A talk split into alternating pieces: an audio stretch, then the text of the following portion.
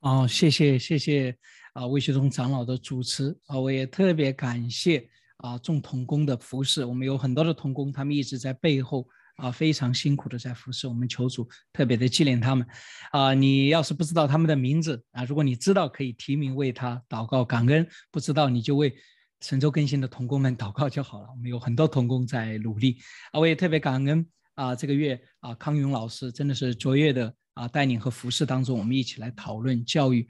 啊，正如同刚才魏学东长老所介绍的一样，啊，因为我本人啊也一直啊也是从事在啊教育，实际上是我非常重要的事工啊，主要是神学教育，还有教会的啊这个牧会。但是牧会实际上大家也会看到和教育有非常大的关系。因此这个月啊，我有两次分享啊，呃，这是第一次我会谈论教会里的教育。啊，我还会有一次特别来谈论啊，我们神学教育的一些挑战现状，以及我们未来啊一些可能的方向。那么，我首先我要跟有一些人说一声抱歉啊，因为。不少的人可能听到教会里的教育，以为我谈到的是基督教教育，以为我谈到的是 K 到十二，所以他们很兴奋。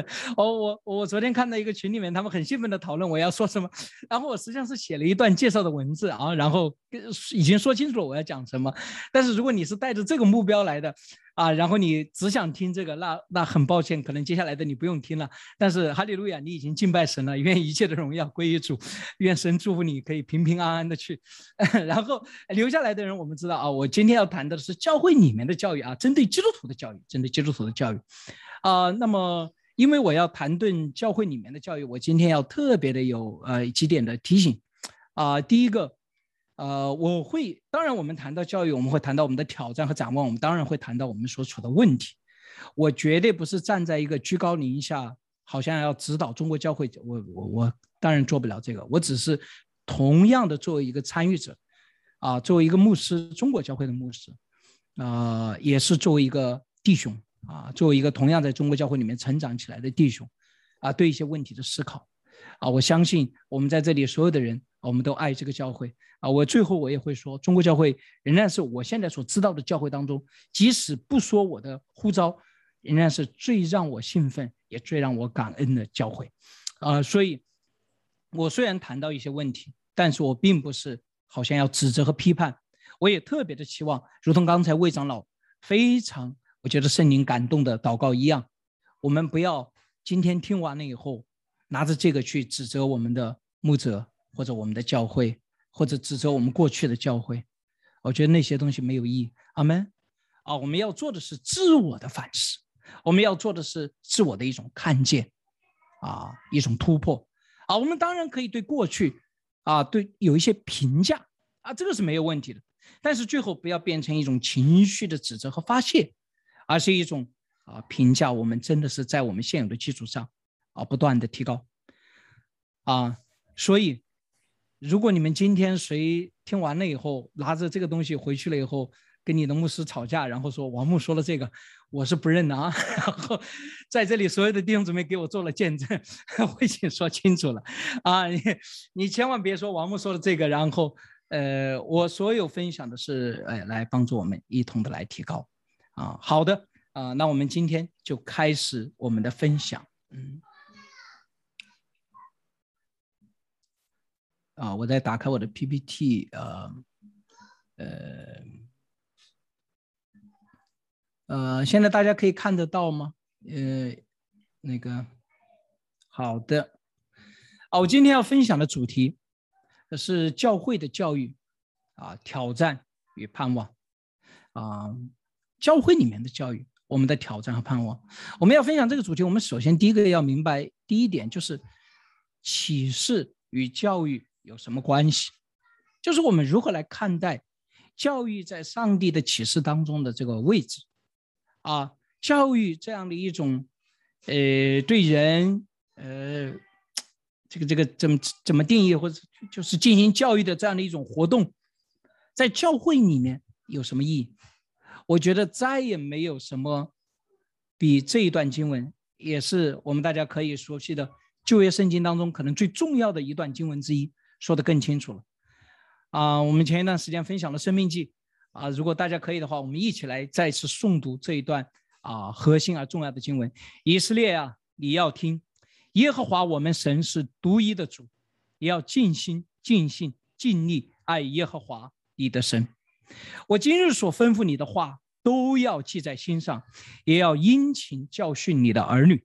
无论你坐在家里，行在路上，躺下起来，都要谈论，也要系在手上为记号，戴在额上为经文，又要写在你的房屋的门框上，并你的城门上。这一段经文，在所有基督徒谈论教育的书当中和文章当中，啊，特别是书当中肯定有提及。文章有的时候太短，它不一定那么充分了。即使在非基督徒谈论教育的啊文章，只要你谈论教育史，你都必须要提到这一段经文。嗯，有些人说这里谈到的后面这，我今日所吩咐你的话，你要记在心上，要殷勤教训你的儿女。坐在家中，行在路上，躺下起来，都要谈论。系在手上，戴在额上，写在门框上，并在你的城门上。有的人说这是正式的教育还是非正式的教育？我们知道，现在所谓的正式教育在古代是不存在的，所以所当时所有的只有所谓的 informal education 啊。但不管怎么样，这里描述的是一个教育的活动。当上帝启示他自己了以后，上帝希望所有领受他启示的人，通过教育的方式，最直接的，首先在自己家中教育的方式，把。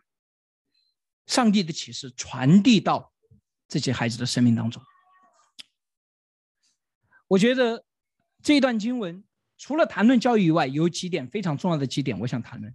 第一，教育是每一个以色列人都要进行的事情。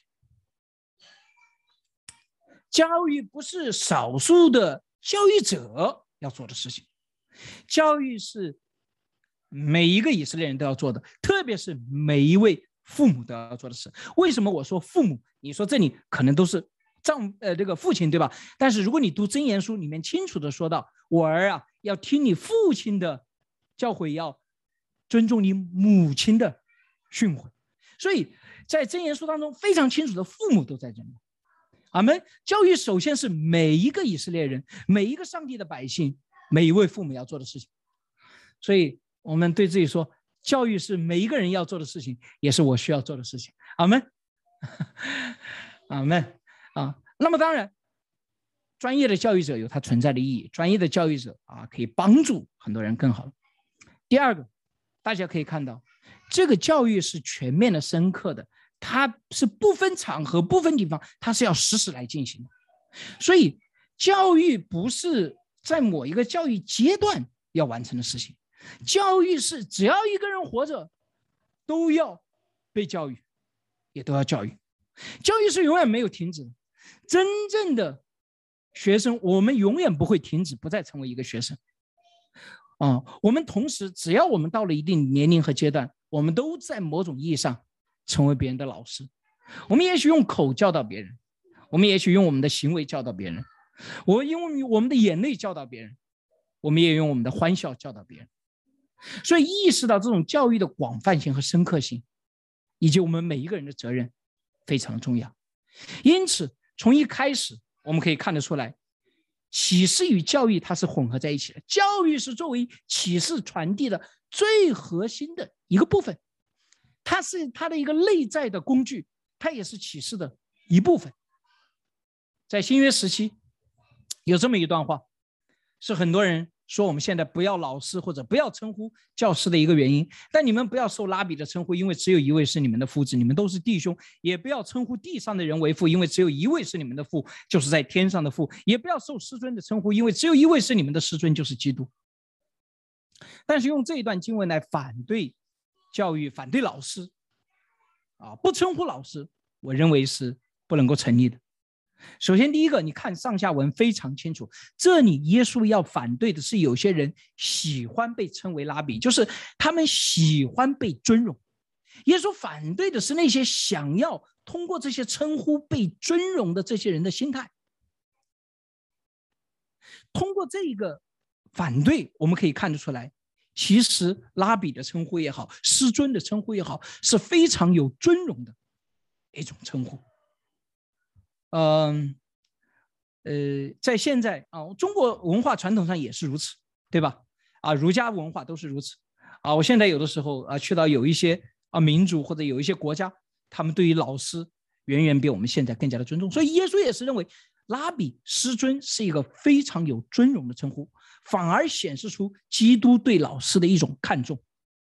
在后面的经文当中，我们可以看到神所赐的有教师，所以不是说不要受这个称呼。如果我们说把不要受这个称呼，或者我们不再称呼人为老师，或者甚至去除教师这个职业作为。对这段经文的理解的话，那真的是啊，自意教人死啊啊！我们是非常错误和表面的理解了这一段经文。耶稣所强调的反倒是这个老师的重要性。第二点，耶稣非常强调，那所有的老师，耶稣在这里大家也注意到，拉比师尊是老师的称呼，父是关于地上的人的这个称呼啊，在以弗所书里面。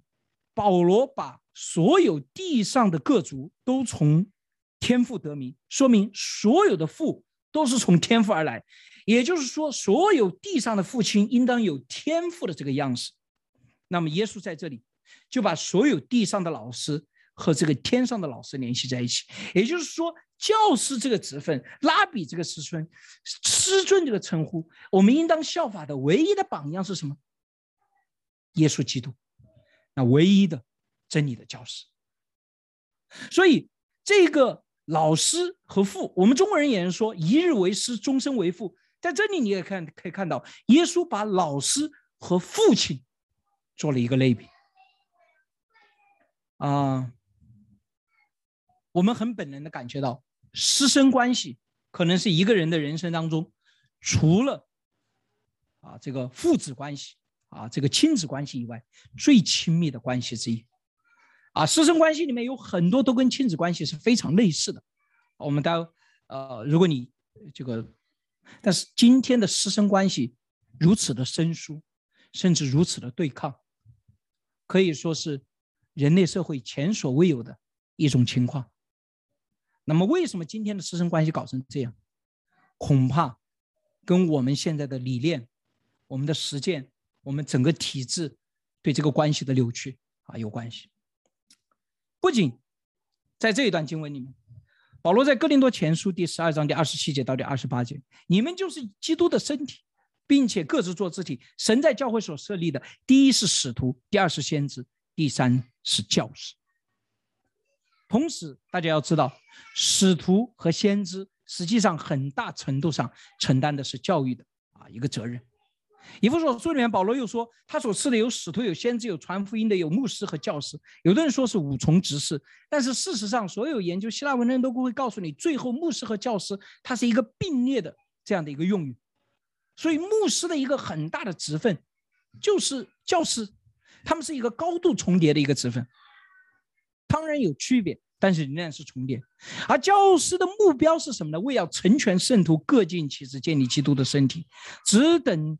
到我们众人在真道上同归于一，认识神的儿子得以长大成人，满有基督长成的身量，使我们不再做小孩子，中了人的诡计和欺骗的法术，被一切异教之风摇动，飘来飘去，就随从各样的异端。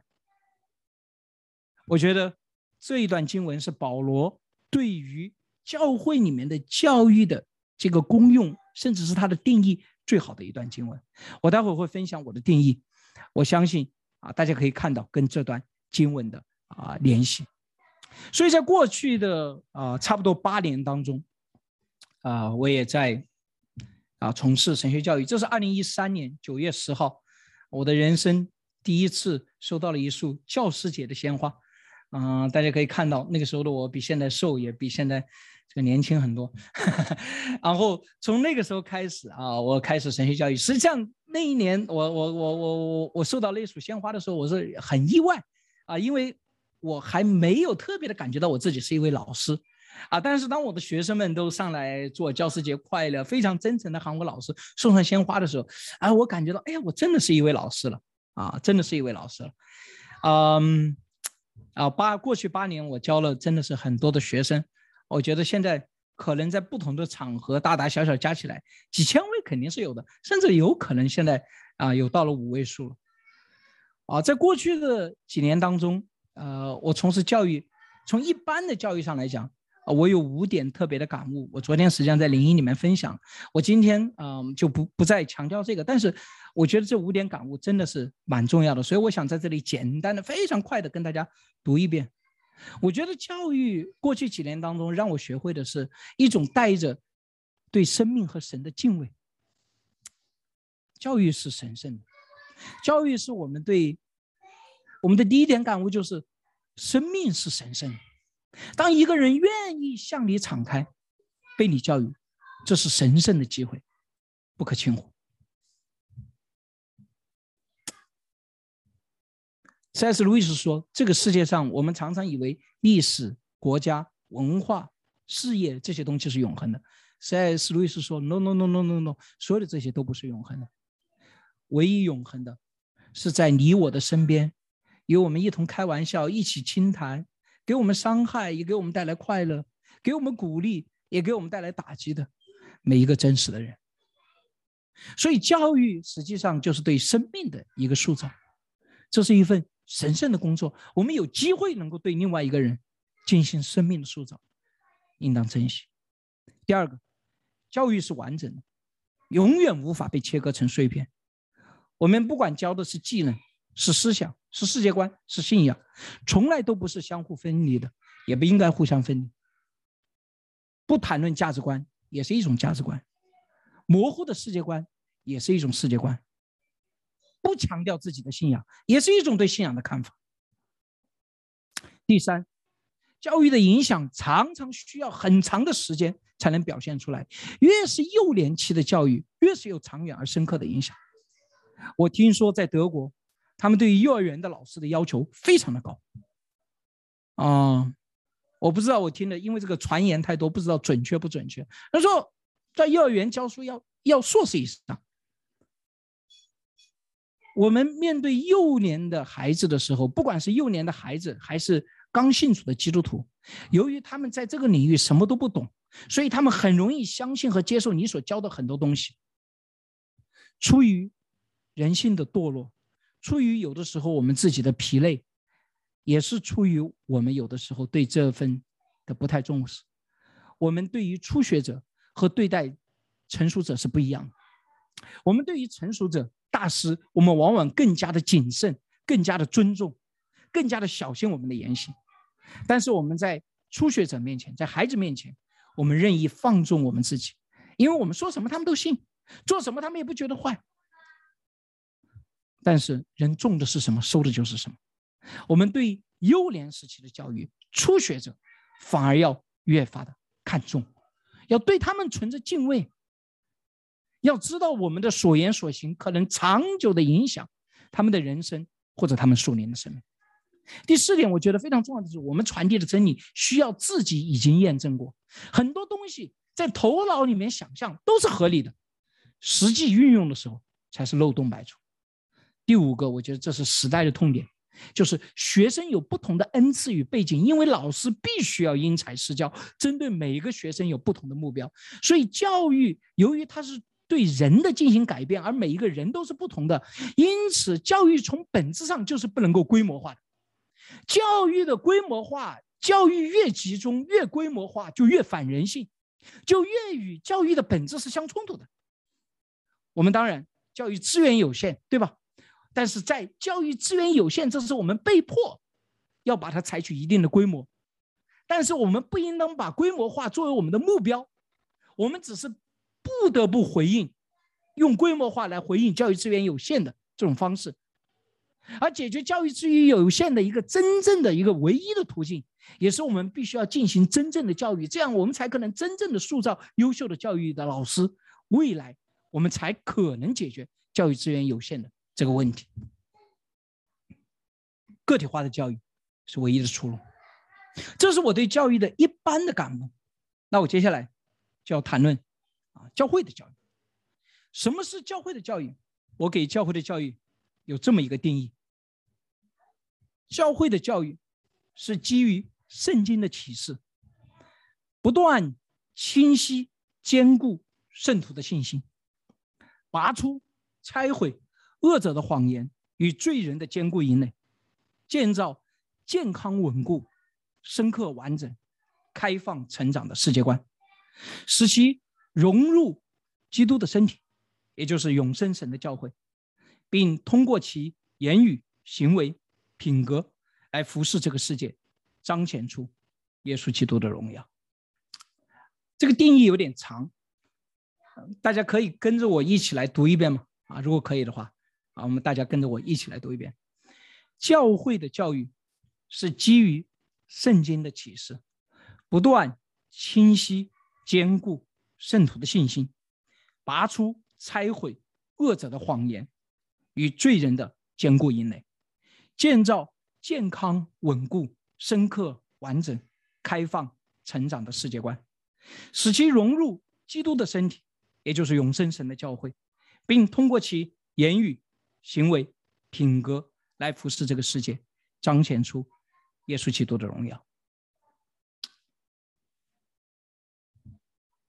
教会的教育是基于圣经的启示，我相信我不用来解释，我不用来说明了。我今我今天整个的这个啊分享都是这是默认啊。呃，没有圣经的启示，我们根本就不会有教会，我们也根本就不用有教会的教育，对吧？啊，所以所有的教会的教育观，毫无疑问，从圣经的启示而来。我接下来的这个定义的这几点，啊，是有一定的逻辑顺序，所以我来慢慢的跟大家分享。第一点，教会的教育包含着对信心的一种改变。信心要怎么改变呢？我们教育要达到一个什么目标？就是不断的清晰和坚固。啊，你的信心可以变得越来越清晰。什么叫清晰呢？以前你信的可能是这个，可能是那个，可能是那个，然后你信了耶稣了，然后你看着耶稣，但是你的那个视角好像还看着这边，看着那边，但是你慢慢的越来越聚焦，越来越清晰。第二个坚固，啊。你起初的信心常常受到这个，受到那个，弟兄姊妹说一两句你不爱听的话，可能就动摇了。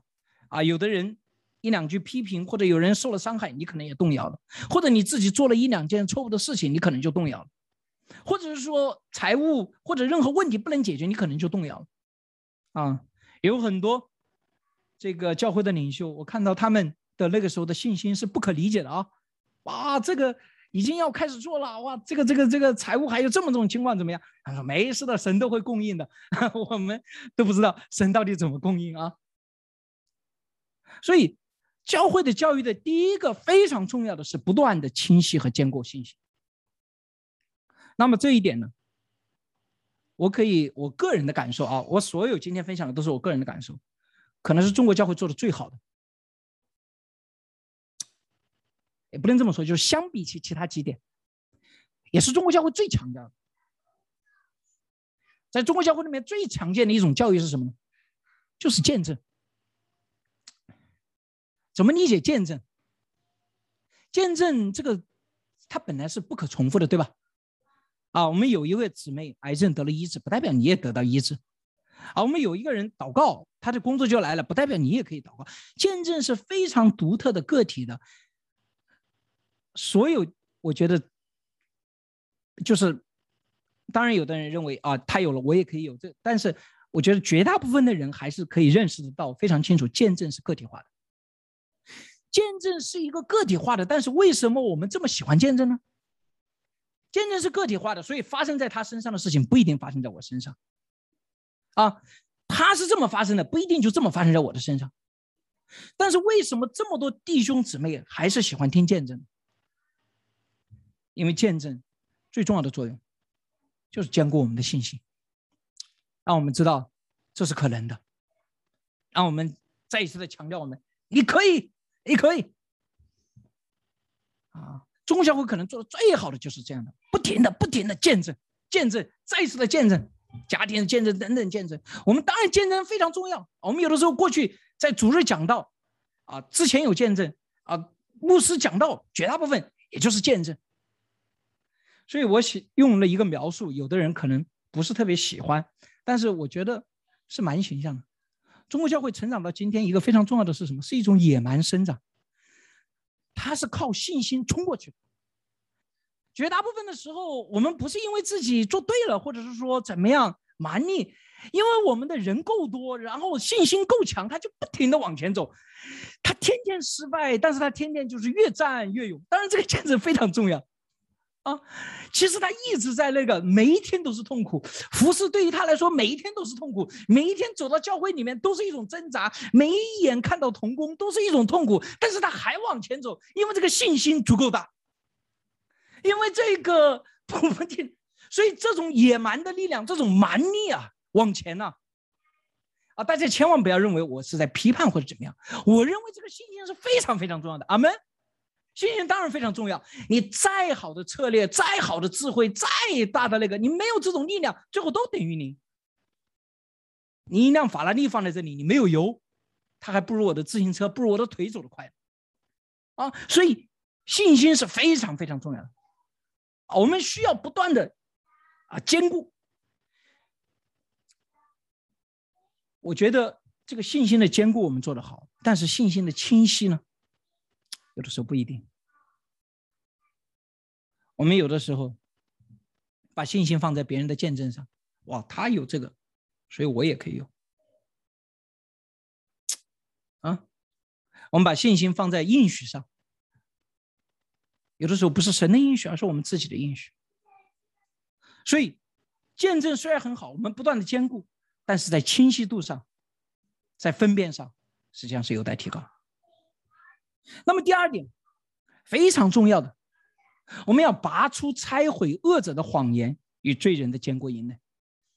耶利米书第一章非常重要的指出先知耶利米的工作，也要拔出拆毁、毁坏、倾覆，又要建立和栽植。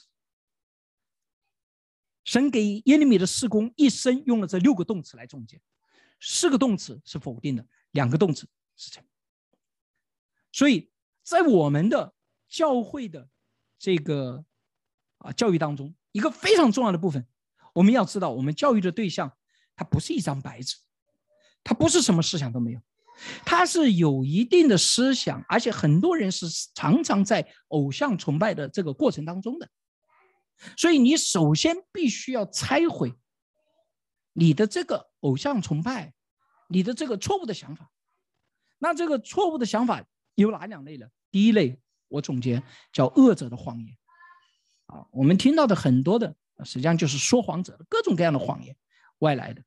第二个是我们罪人由于我们犯罪而形成的一种坚固营垒，啊，一个人长期有很多女朋友来到教会，当然不愿意听一夫一妻了，啊，一个人通过谎言获得了很多的财富，他当然不愿意，他更愿意把这个诚实。有一点柔性的解释，对吧？啊，罪人有他的坚固营垒。一个人在这个体系里面成为一个既得利益者，他当然不愿意听到对这个体系的任何的批判啊。所以，罪人有他自己的坚固的营垒。我们需要拔出和拆毁恶者的谎言和罪人的坚固营垒。那么，在西方这件事情是怎么做的呢？啊，很重要的一个就是所谓的互教学，通过分辨。通过谈论、比较这个基督徒的异同来解决。那么护教学呢，在中国也有啊，特别是一些比较强调教育的宗派也谈论护教学。但是很遗憾的是，西方的护教学，因为它是要拔出西方的恶者的谎言和罪人的坚固营垒，它和中国的是不太一样的。每一个恶者都是恶者，都是谎言，都是骄傲，都是都是试探，都是捆绑，但是它不太一样。中国有中国的恶者，有中国的罪人的一些独特的坚固的谎言，啊，美国人的骄傲你可以看在脸上，写在脸上，但是说在嘴上。中国人、日本人的骄傲，你得用鼻子闻，因为表面上都看不出来的，说的全是对的话，做的全是对的事情，但是骨子里面那种傲慢和轻视，对别人的不太尊重，所以恶者的谎言，所以这就是为什么呼教学虽然有一些宗派。非常强调，也搬到中国来，但是谈来谈去，给人的感觉好像在中国的战场上是俄国人和日本人在打仗，或者说是德国人和英国人在吵架。也就是说，他谈论的问题本身以及吵架的方式，都跟这片土地上没有太大的联系。所以，在中国目前护教学还是在一个发展的过程当中。但是，护教学，亲爱的弟兄姊妹们，也是最容易惹起争议的地方，因为护教学直指伤痛。所以，这也是为什么啊，我个人的最近的一些讲道也引引起了很多人的一些反弹和冲动。啊，因为护教学就是这个性质，我要拿起刀来割得你不疼，那就没有起到护教的效果。我割疼了，就一定会有人反抗啊，这是非常正常。那么在中国，我们怎么样的拆毁恶者的谎言和罪罪人的坚固营呢？第一个，我们其实很多时候过去是不处理的，中国教会是不太处理这个问题的。啊，中国教会当然有说罪啊罪，但是。要认罪以外，就是其他的，他没有这个特别细致的怎么处理方法，啊，以前是怎么处理呢？也是野蛮生长，就是你的信心足够大，最后他把它覆盖和掩盖掉了，就是说你就是凭着信心不断的往前走，走走走走走走走，然后这个不管了。在近些年间，我们有更多的对于这些的处理，啊，过去啊到现在比较久的就是培灵会，培灵会实际上从某种形式上，啊，整理的教导啊，分享啊。还有一个非常重要的就是所谓的医治，啊，这个医治不一定是灵恩派的医治，在很多宗派里面都有医治。医治很多时候谈论原生家庭啊，谈论父亲如何看待父亲呢？啊，谈论啊身体啊，谈论各种各样的捆绑。还有最近啊开始啊出来的非常重要的就是辅导，啊，讨论你过去的，因为很多恶者的谎言与罪人的坚固营垒都是怎么造成的呢？由于别人的罪给你造成的伤害。或者由于你自己的罪，啊，那别人的罪对你造成的伤害，父母的也好，老师的也好，你的属灵的长辈也好，啊，等等，或者你人生面对，其实过去不是太处理，我们最近开始处理辅导，所以很多人参加了培灵会，参加了医治，参加了辅导了以后，他们都有个感受，就是什么轻松，啊，轻松了很多。为什么轻松？很简单，因为拔出了，拆毁了，所以不再受那个些捆绑啊。但是，恶者的谎言和罪人的坚固营垒，实际上是非常深、非常广泛。我们在这个领域里面的思考，还有真正中国意义上的护教学的成立，还是需要很长的道路。而第三个，就是世界观，一切的行动都是通过世界观而来，思想而来。思想是建立在信心的基础之上，所以我们是要先谈论信心。但是你的要建立这个世界观，你必须首先得拔除和拆毁其他的世界观。你想要在你原有的世界观里面嫁接这个新的世界观啊，那是不可能的，那是注定要失败的。对世界观，我有三个非常重要的词的描述。第一个是健康稳固。有的人的世界观啊，那怎么说？不能说不健康啊，或者不稳固。这个这个这个啊，太。狭小，太不整全。因着这种狭隘，因着不整全，所以变得非常的不稳固，也不健康。啊，有些人把他的神缩小到一个非常小的一个状态里面。比如说，中国教会里面一个非常常见的，很多人信主了以后的问题。就是基督徒问的，不是非基督徒，啊，问死里复活怎么可能？他想了解怎么样？啊，人已经被烧了，我怎么还可以恢复呢？当然，其实我们可以从物理学上来重新的重现这个过程，因为所有的人都是由原子构成的，或者更小的粒子来构成的，所以这些东西可以分开，但是它也可以结合，物质并不发生改变。但是更重要的是，如果你的世界观里面相信一位创造天地的主，这是一个问题吗？神如果能够创造天地，他不能够把你这个人恢复成，或者是变成一个更好的一个版本。所以从本质上来讲，这些问题实际上是世界观的问题，因为你开始就没有相信和接受这位圣经上所启示的上帝，所以当然你在你的信仰过程当中不断的遇到啊这些问题。世界观里面还有一个非常重要的一点是什么呢？要开放成长。为什么要开放成长？因为你的世界观必须要能够面对不断发生的新的情况。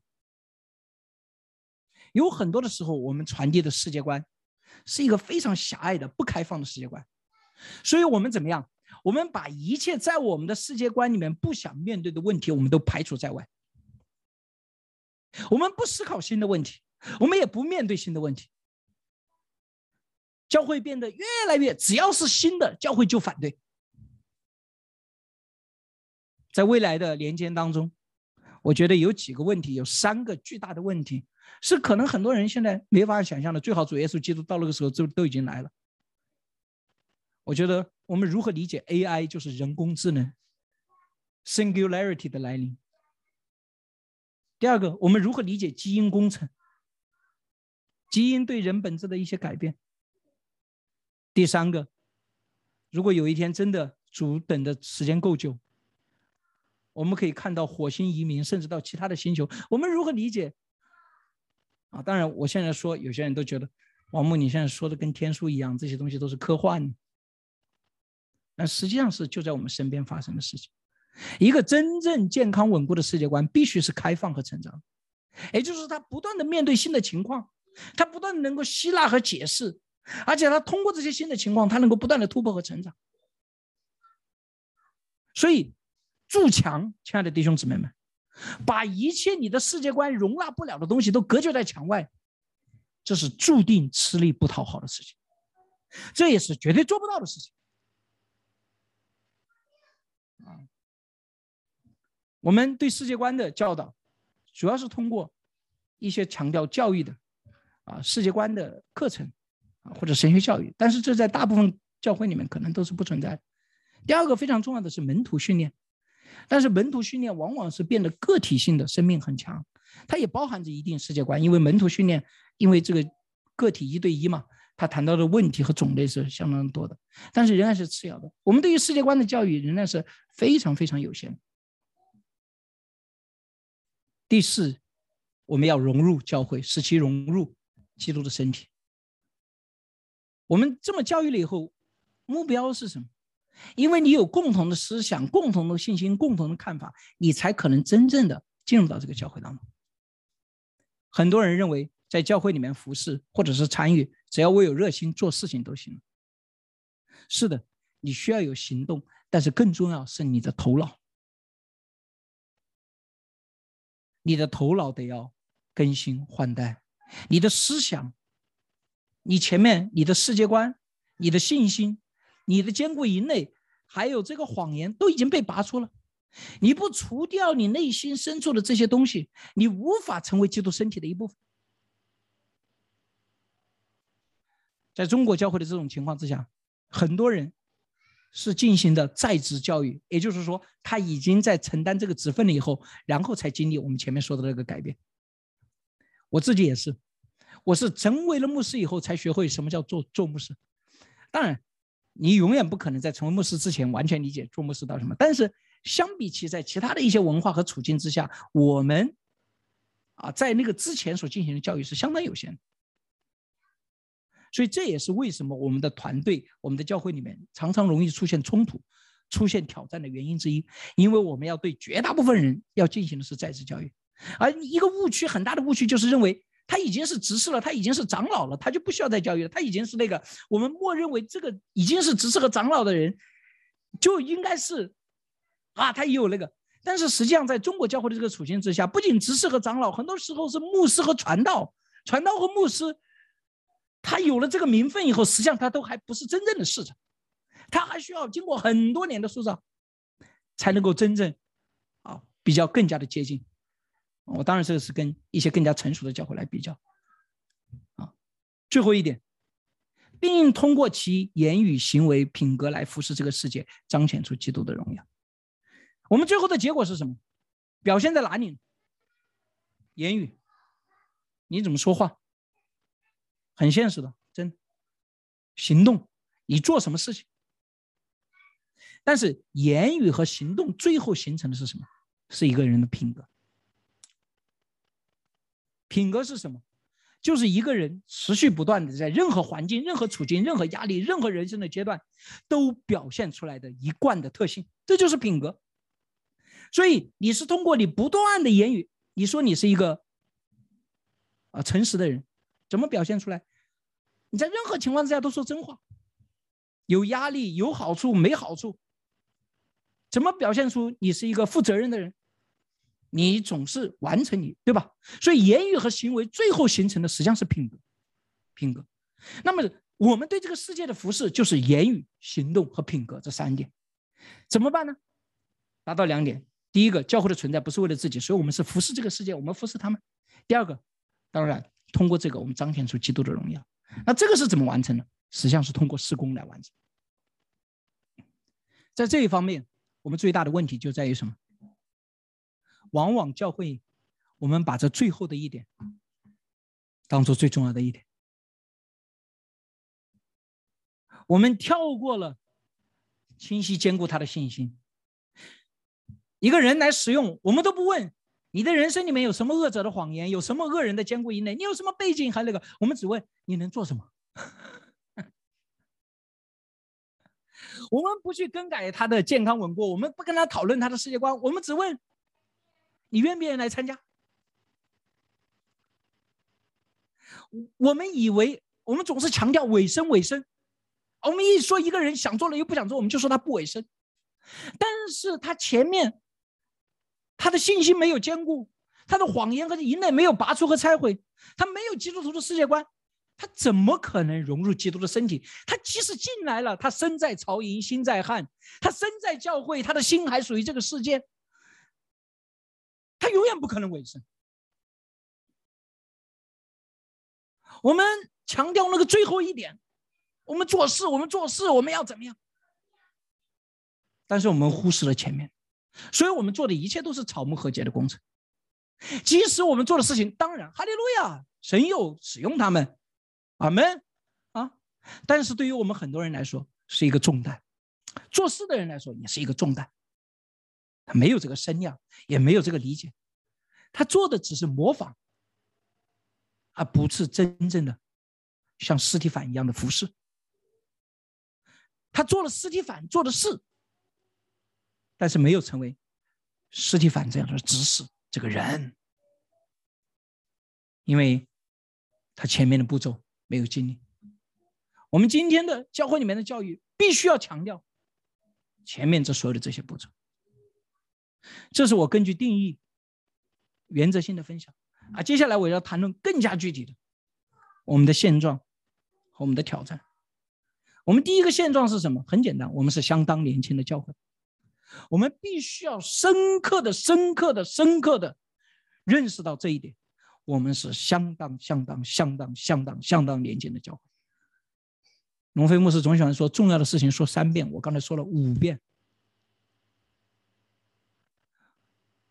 怎么表现的年轻？我们从我们对神学的理解，我们做的事工的性质、种类、模式、卓越性，甚至我们对上帝的经历，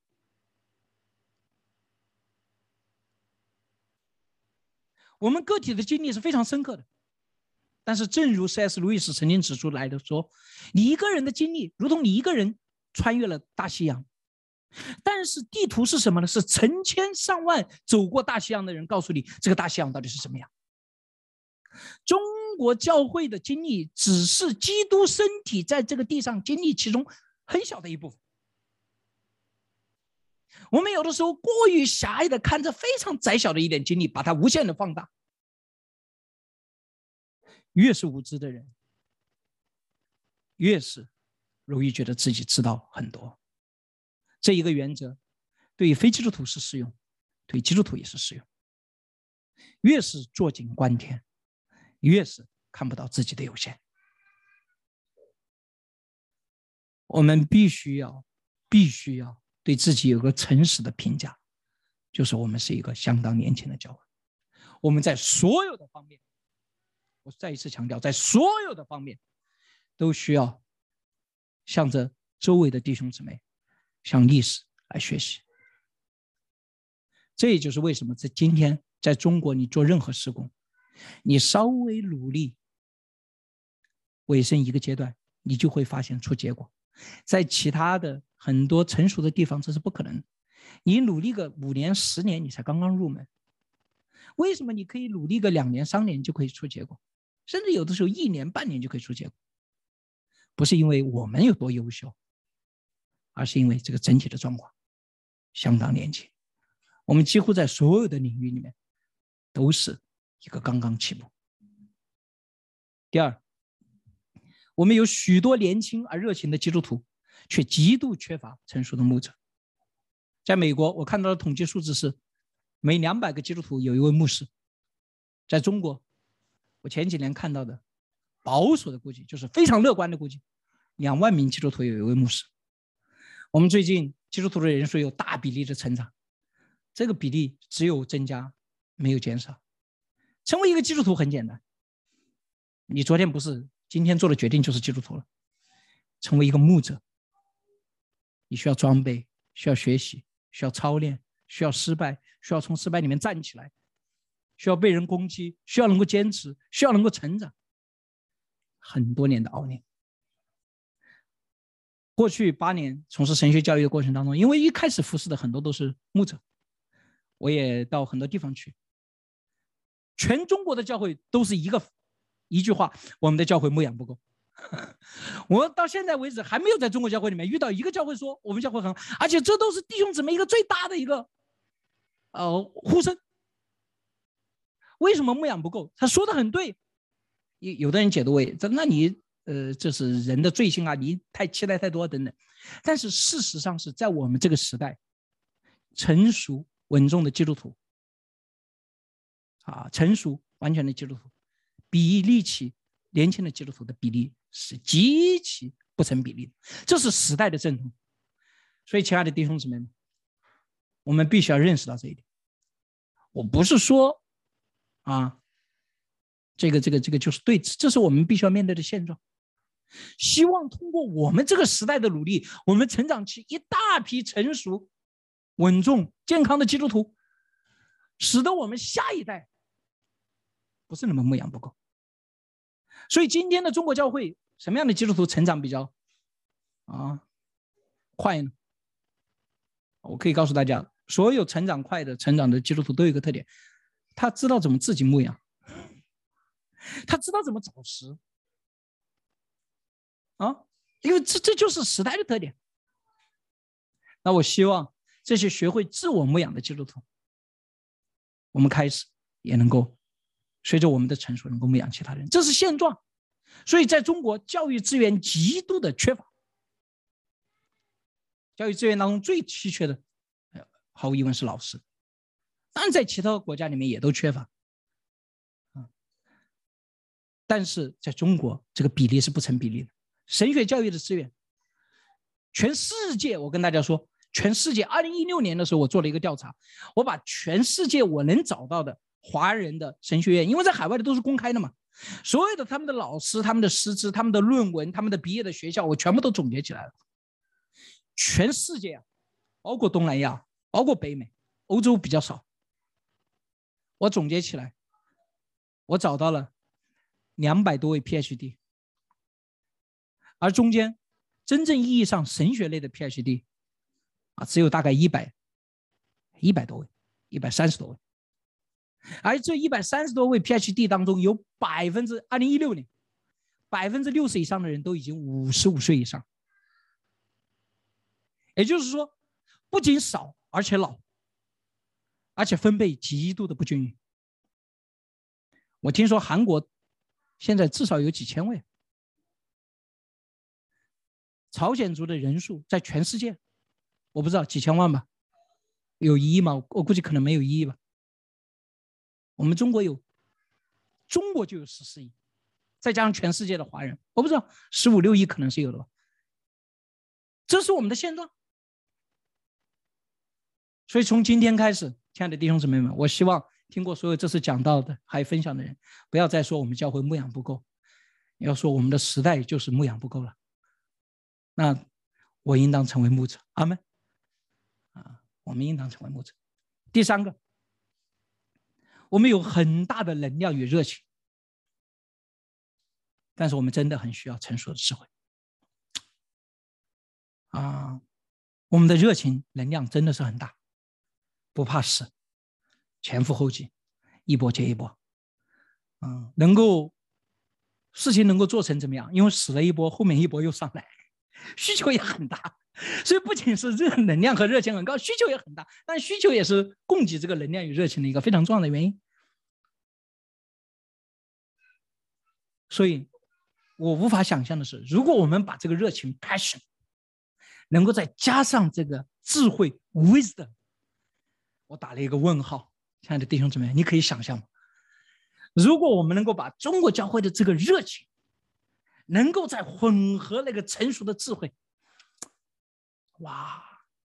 事实上，在过去的一些年间，我们发现在中国教会里面，啊，做的特别好的一些事工群体，往往他们有这个特点，就是他们不仅有热情，而且他们或者从海外，或者从某些个人，或者从历史当中。他们能够把这两者结合在一起，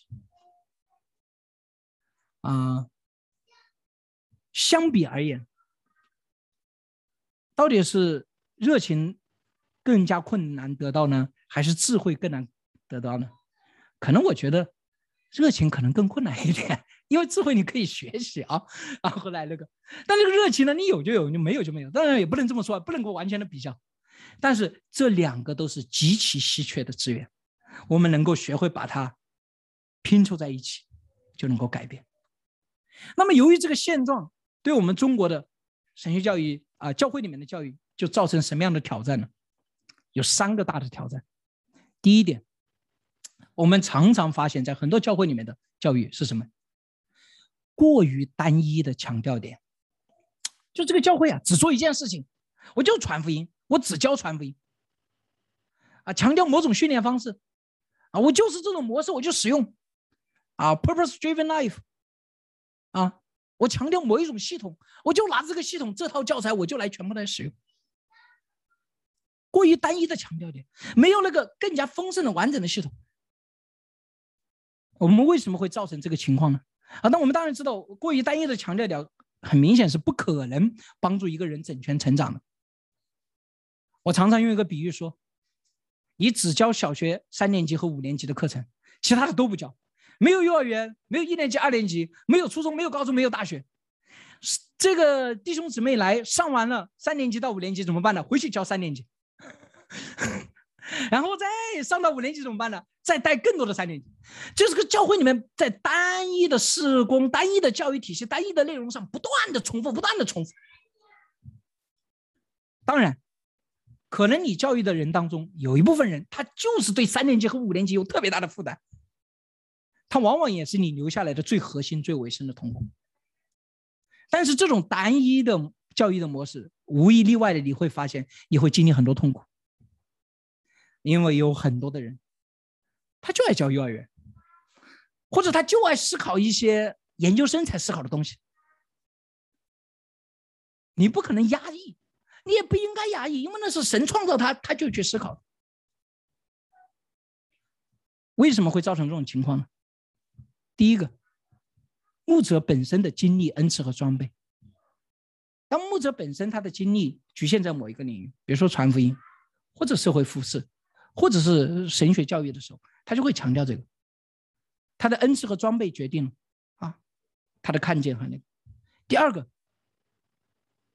缺乏真正意义上的团队，没有团队，你不可能从事我们刚才说的那个更加整全的，或者是说你跟外面开放，你你要获得，你也需要团队。很多人现在所谓的团队，我说都不是团队，其他的人不过是这个牧师的助理，不过是这个带领人的助理。这些人的存在是为了执行他的意志，这不是团队，这只不过是一个放大了的个人。一个放大了能力的个人，而且是一个非常没有效率的。任何这种模式的，我可以清楚的告诉大家，助理从来都不会有效率，因为你不是一个独立的人。这就是我们讲经济学的时候说，所有权的问题是经济不能发展的最重要的原因，因为不是你的钱，你就不会上心。国有企业一向都是最低效率的。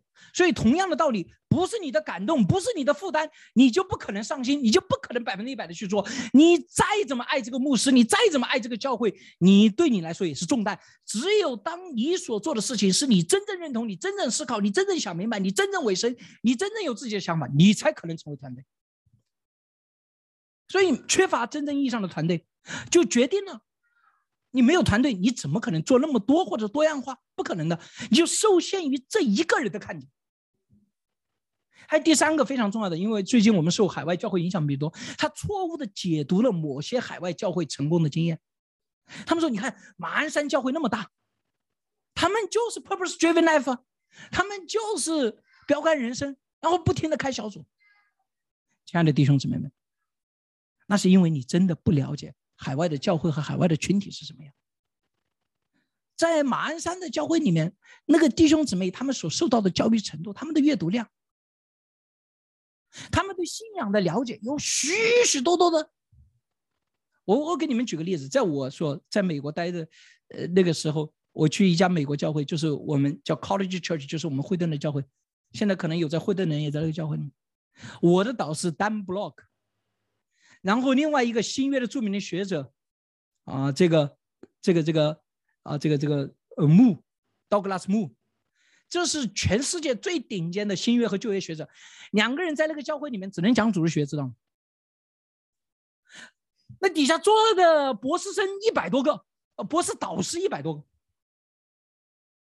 你能够想象那个？所以在马鞍山教会，他能够单独的强调，因为这是他们教会的特点。但是所有其他的教育怎么样？那个水已经非常的高，就跟你功夫已经练到了内功第九层，你拿起什么一个小小小小木棍也把人干掉了，但是我们中国是什么？连基本功都没有练过，我们就强调只有这一个，我我们觉得他们就是靠这个，所以我们中国教会向海外教会学怎么样？哎呀，拿一个模式出来，拿一套教材出来，以为透过这一本书、一套教材就能打天下，这是完全荒谬，不可能，也是错误的，也是误导的。所以结果是什么样呢？当你使用这个的时候，当然任何教材都对人有提升。你实际上是提供了过度单一的营养，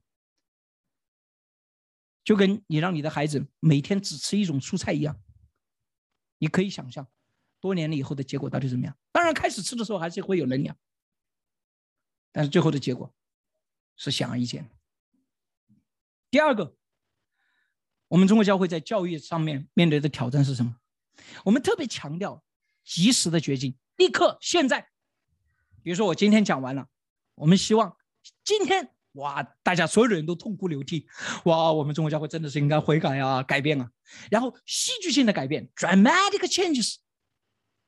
哇，我今天你们有些人把你们自己的后面的书柜的书都烧了，从今以后我不看这些书了，我就看圣经啊。啊！我从公立教会学校里面出来，哎呀，我离开这个教会，什么戏剧？还有我们特别强调个人英雄主义式的牺牲和见证。哇，这个人又为主做了什么？哇，这个人为主摆上了什么？这些都是好的。但是所有的这些及时的决定、戏剧性的改变、个人英雄主主义式的牺牲和见证，都是产生于什么呢？啊，实际上是类似于培灵会和布道会。啊，宋尚杰博士那个时候所做的。你读宋尚杰博士的日记，他在他一生所有的施工当中，他回到中国服侍的年限不是太久，十几年的，因为他本身活到四十二吧。从一开始到最后结束，通篇记载的都是这样的记载。我到这里就不道这个人悔改，这个人改变，他当时做了什么决定，全部都是一个一个一个的名字，这样的改变，这有没有意义呢？当然有意义。阿里路亚，我这里列举了啊，我待会再说其他的人。我们特别希望这样。我们过去农村团队去哦布道的时候也是对吧？一周布道会，一周培灵会，第三周呼召，第四周差遣。我们要的就是什么？现在决定，立刻决定，及时决定。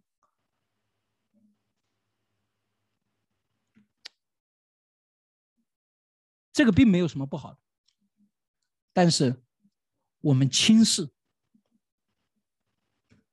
或者说不知道，我们如何催生一种系统性的、逐步的、缓慢的，但不可逆转的深刻全面的改变。请大家注意我这里用的这个词：不可逆转。有一些改变是不可逆转，一旦发生，它就不会再回去。我这里列举了四个人：宋尚杰、王明道、唐从容、尼托生。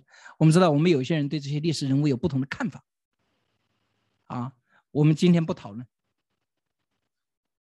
我们中国教会几乎是没有一个人不尊崇宋尚杰的。对宋尚杰博士有意见的人几乎没有，我没听说过。大部分人都尊崇王明道，啊，少部分人对王明道牧师有一些意见。唐崇荣牧师啊，就那个尼托生，可能也是倪柝声弟兄办了一个化学厂，很多人说他贪恋世界，对吧？后来他被放上了这个罪名当中，也有这么一个。但是，一个化学厂到底有什么意义？为什么他要办一个化学厂？所有宋尚杰博士、王明道。牧师所说的施工当然也存留到今天也有果子，但是目前为止，在中国教会里面，实际上服饰的果效最有效的被存留下来的还是尼托生。我今天不做价值判断，我不判断你对他的认为他做的对还是不好，我仅仅是描述。那么尼托生弟兄做的很多，就是一些更加缓慢、一些系统的一些改变。包括他对教会的架构，包括他写作的书，你知道，其实宋博士也好，王明道他没有写的，但是尼德森从一开始他开始写写书跟讲道就不太一样，讲道是现在就要有用，写书是什么？更加长期的啊，组织建立什么样的组织？我们的牧师当然有他的神使用他，当然我们不能这么评价和这么评估，因为每一个神使用他们的仆人的样式是不一样。我不是说谁好谁坏，大家听明白我的意思？但是只是说我们对他们的看法和评价，你们可以看得出来，我们更加欣赏前面的这些人。一个人对我们说：“给我苹果，我现在想要苹果。”你怎么才能得到苹果呢？你首先得松土，对吧？你得播下种子，你得浇水，你得施肥，你得等候，然后你还得修剪看护，有虫来了你还得那个，然后你还得再等候，然后怎么样？它慢慢的开花，慢慢的结果，对吧？这是一个过程，亲爱的弟兄姊妹们，难道这么难理解吗？神创造的万物都是这样，各按其时，按时候结果子。啊，诗篇说按时候结果子。但是我们常常在教会里面的教育是什么呀？我们不顾任何这个过程，我们直接想要圣灵的果子。我们不管他跟他的父母的关系怎么样，不管他跟他的妻子的关系怎么样，我们不管他的那个，我们期望一次的悔改，这个悔改如何的沉重，他就能够改变。他回去以后，天天跟他的老婆吵架、争议，处理不好婚姻的问题，处理不好情感的问题，处理不好亲密关系，处理不好财务，处理不好孩子的教育。你让这个人怎么喜乐？啊？我说实话，他也不应该喜乐。痛苦是必须的，应该很痛苦，促使他改变才对。我们看到一个人的时候，非常表面、非常片面、非常及时的。我们牧师有的时候，我们想做的是什么呀？一个弟兄姊妹来跟我们来陪谈，陪谈完了以后，我们希望听到的是什么？哎呀，牧师，你给我太有帮助了，我现在全部都放松。很多时候，那到底是在服侍我们自己，我们对我们施工的期待，还是在服侍这个弟兄和姊妹？我们给他的是不是一剂吗啡，让他感觉好一点？还是我们真正的有的时候，我们服侍了以后，真正应该产生的效果是他。哦，牧师，原来我有这么多的问题，我不觉得我自己有问题。难道这不才是一个真正的医生应该做的事情吗？揭露出你这个问题的本质，然后一个一个的来面对和改变。我们很多时候对人的改变就是那样的期待，所以就会出现接下来的情况。我们不断追求各种属灵经历、学习、操练、特会、见证和辅导，但是实际上往往也是很单一的，因为我们能够接触的，所以希望能够达到那种哇立刻的结果，并且不断的加大剂量，希望能够实现一种野蛮的生长，靠蛮力突破，唯有生命的智慧才能够被建造的。但是实际的结果是什么呀？常常我们做的这所有的一切。只有暂时的安慰和鼓励，取得的状态，就跟那个游戏里面加上一个 buff 一样。这个玩游戏的人都知道，他是喝了药水以后产生的结果，他不是他真正练成的样子。他喝了一剂这个属灵的药水，听了几首歌，有一个牧师的陪伴，他暂时有个突破，无法获得那种不可逆转、深刻、全面的改变。一个人，我们必须要帮助他面对他自己的身体的状况，面对于他和亲密关系，面对于他手中所做的工作，啊，让他有属灵的伙伴，与上帝有亲密的关系。所有的这些，我们都必须要关注，不断的调整。这是一个极其缓慢的过程。我最近跟很多弟兄姊妹在陪谈的时候，我谈论一个问题，我常常给他们一个。期待，我说这个问题可能需要两年，这个问题可能需要五年，这个问题可能需要半年来解决。任何真正有价值、有意义的事情都需要时间。阿门，大家能同意吗？啊，你没有没有时间，你怎么做？我们必须，我不是说我们。不再强调及时的决定、戏剧性的改变、个人英雄主义式的牺牲和见证。我们有这样的英雄，哈利路亚，对吧？我们教会可能，我看这个宋圣经也快接近宋尚节了，啊，对吧？这个再往下发展，啊啊，这个是有这样的人，我们当然有需要，但是在我们的教会当中，我们也要需要学习和重视一种系统性的、逐步缓慢但是不可逆转、深刻全面的改变。我给大家举一个例子：如果一个姊妹，她跟她的丈夫的关系很糟糕、很痛苦，啊，你当然期望哇，这个姊妹突然之间一天出现了这个属灵的突破，她的爱又如同基督的爱，她能够接受所有的人，她不愿意为她自己的丈夫背十字架。哈利路亚！这个问题当然解决了。第二个解决办法是什么？通过你奇妙的魅力、圣灵大人的工作。你把她的丈夫翻转，对吧？她丈夫翻转了以后，那当然问题也解决了，她不再受痛苦了。那这两个，往往就是我们追求的这个目标。但是其实还是有其他的方法，怎么办？这个姊妹可能很少有朋友，很少有支持的，你让她周围持续的不断的得到一些真正的属灵的伙伴，一些有智慧的指引。他和他们之间建立起非常强烈的联系，他在这里面可以得到安慰、分享、鼓励和支持。你给这个姊妹看到，她人生的意义不仅仅在于她的孩子、她的丈夫的关系上面，她也有她必须要做的事情，所以她开始做一些对更其他的人更加有帮助的事情。在这个过程当中，她这个人的性格、态度、视野也发生改变。所以他可能再重新的看自己的夫妻关系，有个更准确的看法；他重新的看自己，也有个更准确的看法。因此，他更有可能解决这个夫妻的关系。而且，这个解决不是通过什么某种剧烈的改变，而是真实的他，啊，他自己是一个不一样的人。所以，一个成熟的人所建立起来的一个关系，也是变得更加健康的。这就是我所说的不可逆转的改变，不可逆转的改变。这种改变是非常真实的，非常稳固的，是一旦取得了，他就不会失去了。他的这些伙伴和朋友不仅能够帮助他面对夫妻关系，还会面对亲子关系，还会面对工作上的挑战。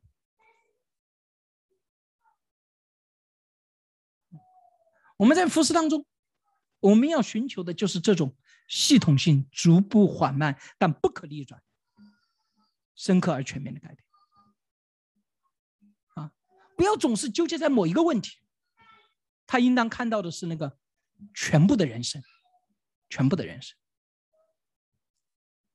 第三个，我们所面对的挑战，教育里面面对的挑战，当然这跟第一个过于单一是有关系的。但是这个是我单独的说起来，因为我认为是一个教育的目标的问题，就是我们在教会里面的教育的目标有的时候过于有限和狭隘。比如说，我们的目标就是让他能传福音，我们的目标就是让他能建立小组，我们的目标就是让他能够服侍教会。传福音、建立小组、服侍教会，当然可能是我人生很重要的一部分。但是，亲爱的弟兄姊妹们，我们自己想一想，我们有多少的弟兄姊妹这一辈子的呼召，就是只做这一件事情？有多少？当然，我知道我这么说了以后，传福音当然是好事，我不是说否定传福音啊。但是有多少的？这个弟兄姊妹全部的属灵的影响，就是给你建立一个堂点。我这辈子不干别的事儿，我就干这个。那如果有这样的弟兄姊妹，你应该让他成为传道人才对，对吧？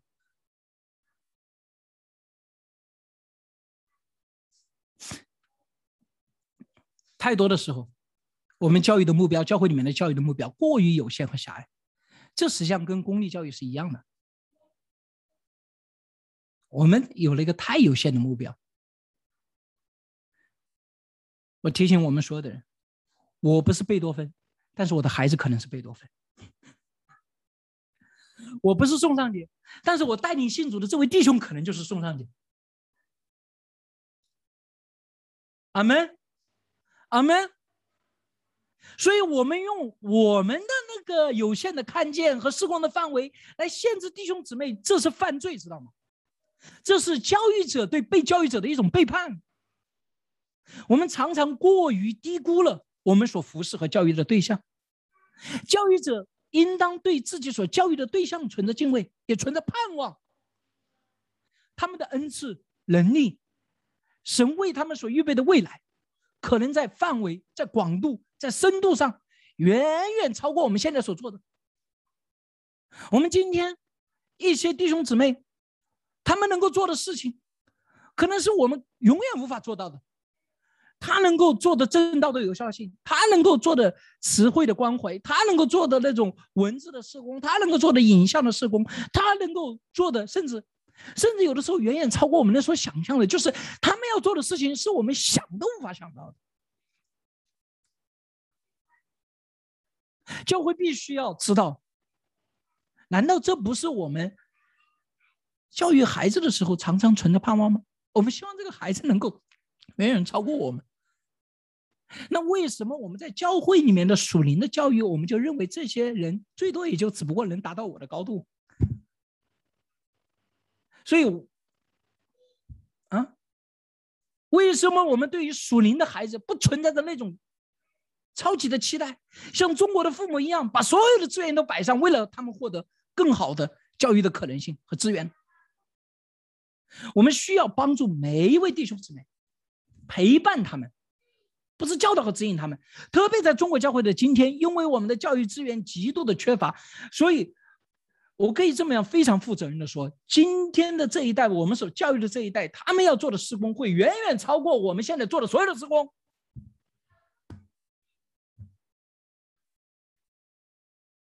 我可以非常负责任的这么说。不是因为别的，是因为我们现在这个程度就这么多，所以我们在培养的是我们的领袖。他们成长起来是他们带领我们，不是我们带领他们。今天是那些做媒体的弟兄姊妹来教导我，我们该怎么做，不是我们教导他们，怎么样结合技术，怎么样结合信仰，我们应当。陪伴他们，看到他们属灵的恩赐，给他们成长的机会，一定要让他们做。一个人四十岁了，都还没有做过什么正式的决定，你希望他四十五岁的时候学会？要为他们营造出尝试和失败的安全空间，这一点非常重要。他们做事就一定会失败，但是你的责任就是什么？我们的责任就是什么？在他们失败的时候，帮助他们承担这个责任，让他可以失败，让他大胆的失败，让他努力的去失败，这样他才能够真正的做成长。我们的责任，我们的存在的意义就在于这里。我们所赢得的，我们神给我们的恩赐也好，对弟兄姊妹的影响也好，用来干什么？资源也好，用来干什么？就是为了给他们这些。难道不是吗？我们养孩子不是也是一样吗？我常常跟我太太说，我这姑娘现在才几岁啊，已经不知道给我们造成了多少的问题和钱了。将来有一天我们算笔账，你这个都得她也得还过来。当然是开玩笑，但是我们对于我们的这个孩子是这样，对于教会的孩子，所以提供我们一切可以提供的资源，帮助他们成长成为超出我们所能达到、我们所能想象的人，这是我们的挑战。未来和盼望到底有什么？我觉得盼望的第一点，我们所有的牧者同工，我们必须要深刻的认识到。教会教育的重要性、复杂性，以及时代与国情的特点。首先，第一个，我们必须要知道它的重要性。啊，太多的时候，我们就是做教会，做教会，我们不是以一个教育者的姿态，不是以一个教师的心态，来安排和协调教会里面整体的一切的活动。然后，当我们不看到这个教育的重要性的时候，我们看到的往往就是一些表面而肤浅的目标，人数啊、奉献呐，活动有多少、怎么样的那个呀？我们真正应该看的是人们经过这个活动，不管人数多少、艰难还是顺利，这些人有什么样的改变？好吗？这才是我们施工真正的重要性在，而且它有其复杂性，它不是那么简单，不是你拿了两天。我我本来想写专业性啊，专业性。它是一个，但是实际上专业性的意思就是说它是一个很复杂的，我们必须要意识到这一点，所以我们需要学习，需要了解，不了解没关系，我们需要学习，需要认识，以及我们时代与国情的特点，不是拿着一个什么其他的东西就能来用，不是你做 OEM 就可以打遍天下无敌手，啊，做一个代工，把别人的已经成型的一个材料拿过来，哎呀，我们就怎么样怎么样，这个时代早已经过去了，早已经过去了。啊第二个，在这个时代，我们必须要做到优秀教育资源，包括什么？师资、材料、理念、实践模式的共享与开放。为什么？很简单，因为稀缺呀。稀缺你就只能怎么办呢？利用技术手段，利用一切可以用的手段，把有限的资源怎么样，尽量的放大它的果效。这就是，这是时代逼迫我们。所以，优秀的老师怎么样，应当对所有的人都讲课，对吧？啊，我们通过网络，通过各种平台，把他们的资源，我们把一些理念怎么样，尽量的分享，实践模式，你没有必要。我常常有的时候跟啊新认识我的同工来讲，有些地方我们已经摔过跤了，而且摔过很多次了，我知道这个东西会怎么样，你没有必要再重复的摔这么多次。然后实践模式、经验这些分享、共享是非常重要的。第三个。组建独立思考和行动能力的团队，形成真正意义上的团队。我知道形成团队最大的挑战是什么？实际上是领导力。啊，真的，我们中国有很多很多的好士兵，而且甚至我可以这么说，这些好士兵也并不是不想被领导。很多人我觉得是很谦卑的，他非常愿意，但缺乏的是什么领袖，那个心胸。那个见识，那个爱心，那个承担，那个责任的领袖，在任何一个地方出现一个优秀的领袖，在中国这个社会里面，中国是大量的散兵游勇、缺领袖的时代。那当然，这跟这个时代的我们特点有关系。但是领袖怎么出现呢？所以这就是一个先有鸡和先有蛋的问题。优秀的领袖也不是你没有带领过任何团队你就可以出现，所以优秀的领袖又需要有团队，你才可能把你培养成优秀的领袖。所以你也别问我，我也不知道怎么解决这个问题。总而言之呢，解决的结论就是，不管你是先有团队也好，还是先有领袖也好，我鼓励大家，反正我们就找几个人拉在一起，我们就开始啊，这个磨的久了，总会磨出领袖来，啊，人和人就是这么简单的啊！所有的这些领导力的一些原则、方法和那个，你没带领过的人，我说实话，你就是不明白。你做过一次了以后，你都明白我们在说什么啊。然后你朝这个方向，你会经历试炼，你会经历试探，你这个人也会发生改变。你看待自己、看待周围的人、看待目标，都会发生改变。这是必须要产生的过程。这是我认为我们最终的盼望啊，就是我们未来短期内的，不是最终的盼望，短期内的。我们要想突破的一些，但是对于未来，我是充满了信心。我再一次的说，我说这句话不是轻松的、随意的说，也不是为了给大家打鸡血。中国教会是我目前所知道的最让人兴奋、最充满教会的、最充满盼望的教会。有三个非常重要的原因：第一个，大量的热情的、火热的基督徒，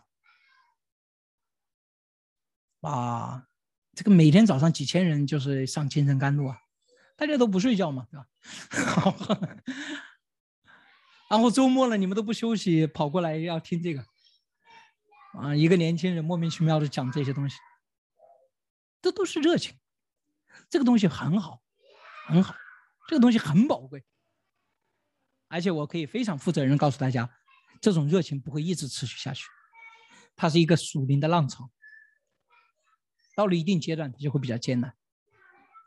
这一股最新的属灵的热潮，实际上是一九年、二零年以后才推动起来的。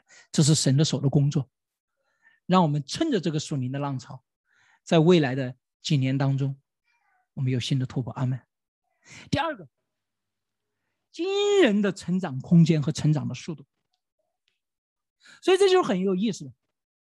所有个问题啊，它是都是相辅相成的，或者是正反。它有这一面，有一些缺点呢，也可以变成优点。我刚才谈到了，我们有的时候过于单一的教育，过于片面的教育，不仅仅是在教会当中，在教会以外也是如此。但是哈利路亚，正是由于我们过于单一、过于片面的教育，在这社会当中，给我们教会的教育留下了惊人的空间和可能性。我们可以真实有效的帮助圣徒。什么是理性？什么是情感？什么是关系？什么是常识？也就是说，我们可以做的东西非常的多，而且你只要做得好呢，非常有效果。好没？你们能同意吗？恰恰因为之前的那个过于干渴，反而使得你怎么样，有非常大的空间。我刚才谈到了从海外的引进，我说到了不要做 OEM，但是事实上我们可以从海外还可以学习的有很多，但是只是不是那么简单粗暴的就拿出来复制，而是你真正的理解了以后，有很多非常非常有营养的东西可以解决这里面所有的问题，也就是说，甚至你都不需要原创。你不需要那个怎么思考，你只需要真正理解我们所面对的问题，然后真正理解外面的解决的方案，还有好的成熟的一些智慧，你给他一个拼凑和组合，它就能够产生一个惊人的成长空间和成长的速度。这个啊啊，我们的水位差呀，就是我们靠这个可以获得的成长空间和成长速度，我觉得至少还有五十年。这就跟那个石油一样，我们还可以用五十年。我觉得就是中国教会和海外教会的这种差距，啊，这种这种我们可以从他们那里可以学到的非常行之有效的一些东西，我们至少还可以使用啊五十年。但是只是怎么样，不是像以前那样，你在那里捡了以后回来就可以。你现在至少还要拿出别人的理念回来，自己重新设计一下，重新贴个标签，重新。重新整合一下，就是你不能够做那种最简单、最粗暴的，就拿过来就那个时代已经过去了。现在是深层的石油，你得要学会开采，学会理解他为什么这么做。但是我们还有惊人的成长空间和成长的速度。第三个，我觉得非常明显的，就是上帝清楚而明显的工作。我说这一点，是基于我过去几年当中啊对这个热度的感受。还有大家对神学教育的热度的感受，我从来没有见到过。至少在我有限的服侍的年间，金牧师从事神学教育比我更久，二十来年。他说，在他二十多年的生活当中，从来没有见到过今天这么多的人愿意被教育，愿意学习，有这么高的热情。在我过去八年的神学教育的复试过程当中，我也没有见到同样的这种。我觉得啊，特别是今年二零二一年开始，我觉得中国教会开始逐渐的走出从二零一七年、一八年开始的一些低潮。我觉得我们真的是已经出了底，现在开始反弹。虽然现在压力还在继续，有一些教会还在处在一个挣扎的那，但是从整体上来讲，我感觉我们处在一个触底反弹的时期。我看到大量的年轻人、新的人正在火热的在真理里面成长和学习，当然也包括在这里的每一位。我相信，啊，神给我们的是一个特别美好、啊，充满了期待和可能性的未来。最后，再一次的让我们诵读神借着他的使徒，这个保罗，在以弗所书第四章十一节到第十三节提醒我们的。在教会里面，我们到底为什么要这么做？因为他所赐的有使徒、有先知、有传福音的、有牧师和教师，为要成全圣徒，各尽其职，建立基督的身体。只等到我们众人在真道上同归于一，认识神的儿子，得以长大成人，满有基督长成的身量。阿门。